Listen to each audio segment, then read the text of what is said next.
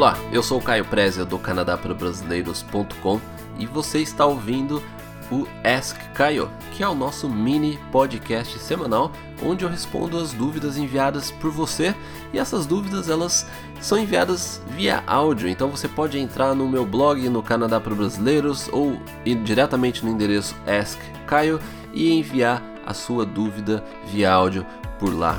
Então vamos agora ouvir a pergunta enviada pelo Tiago. Olá, Caio, obrigado pela nova ferramenta do canal. Eu queria perguntar nas, no processo de migração do casal.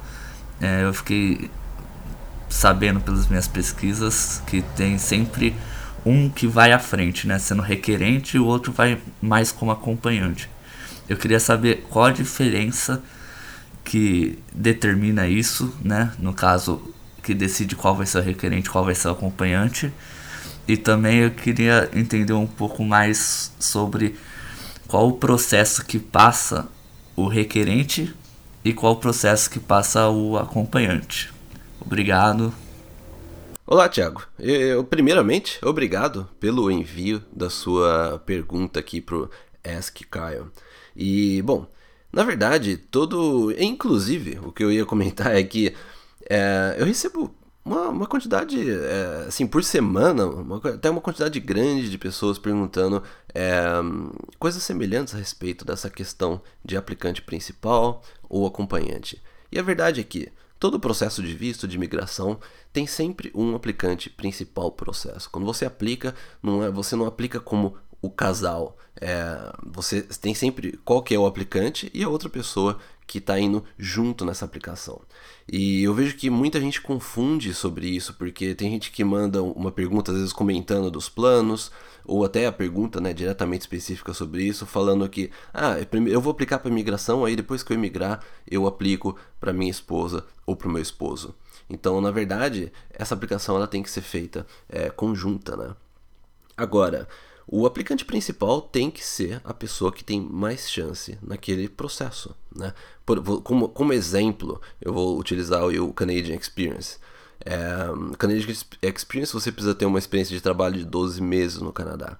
Então, um, uma dessas duas pessoas é, vai obter esses 12 meses de experiência. Vamos supor que uma pessoa obteve esses 12 meses e a outra pessoa, acompanhante, pode ser o esposo ou a esposa, ela não precisa ter necessariamente essa, essa experiência. Ela pode ter ficado no Canadá com um visto de turista, ou ela pode ter até ficado no Brasil, por exemplo. Então vamos supor que é um casal que veio, só o, o marido veio estudar no Canadá e ele obteve esses 12 meses, ele vai poder aplicar para imigração colocando a esposa que de repente aí ficou no Brasil, é, vai poder colocar no processo. Porque o que conta é o, o aplicante principal e não o acompanhante. Agora, tem processo, assim como o processo federal de Quebec, que às vezes eles podem dar alguns pontos extras em alguns critérios, como o fator de idioma, por exemplo. Se a esposa fala tem um nível alto de inglês ou francês, é, o casal pode obter mais pontos nessa aplicação. Mas isso é um extra que alguns desses processos têm.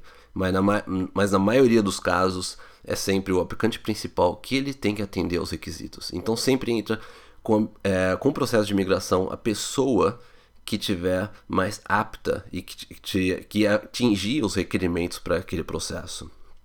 Agora, a sua pergunta foi relacionada a qual é o processo que passa o, o aplicante e qual é o processo que passa o acompanhante. Bom, o acompanhante, o, vamos, vamos começar então do, do, do, aplicante principal. O aplicante principal ele tem que atender aos requisitos. Então, se ele trabalhou 12 meses no Canadá, ele vai ter que adicionar os documentos referentes a isso. Ele vai ter que adicionar o teste do IELTS dele. É, o, o, acompanhante não vai precisar adicionar o teste do IELTS, não vai precisar comprovar a língua, porque essa pessoa é só acompanhante no processo. Ela é acompanhante ou dependente, né, no caso de, de, de filhos. Então, quem vai ter que provar todos os requerimentos do, de um processo de imigração vai ser o aplicante principal. E você não pode combinar é, aí resultado. Você não pode, vamos supor que você obteve os 12 meses de experiência e sua esposa tem uma nota alta no IELTS, daí vocês colocam isso juntos para atender os critérios. Não. Todo critério ele tem que ser é, atingido pelo aplicante principal. Então, é, agora o, o acompanhante ele não tem muito o que fazer nisso. Vai ser, ele vai, ele, ele vai entrar como, né, como o próprio nome diz, um acompanhante no, no processo e só vai precisar aí os dados é, básicos da pessoa e no, no máximo para um processo de imigração, né, no caso, um às vezes exame médico ou antecedentes criminais, mais nada. Então é, o, a parte do acompanhante é bem mais simples essa questão dos documentos. Agora, como eu disse anteriormente, se, se é um processo federal, por exemplo, e o acompanhante tem um nível bom de inglês, fez o IELTS, conseguiu uma nota boa, aí esse documento é, é inserido no processo. Bom, Thiago, eu espero que eu tenha respondido a sua dúvida, espero que eu tenha esclarecido aí um pouco mais sobre essa questão de aplicante principal e acompanhante para você e para todo mundo que tiver com essa dúvida. Muito obrigado por ter me acompanhado mais nesse episódio do Ask Caio e a gente se vê no próximo. Um grande abraço. Tchau, tchau.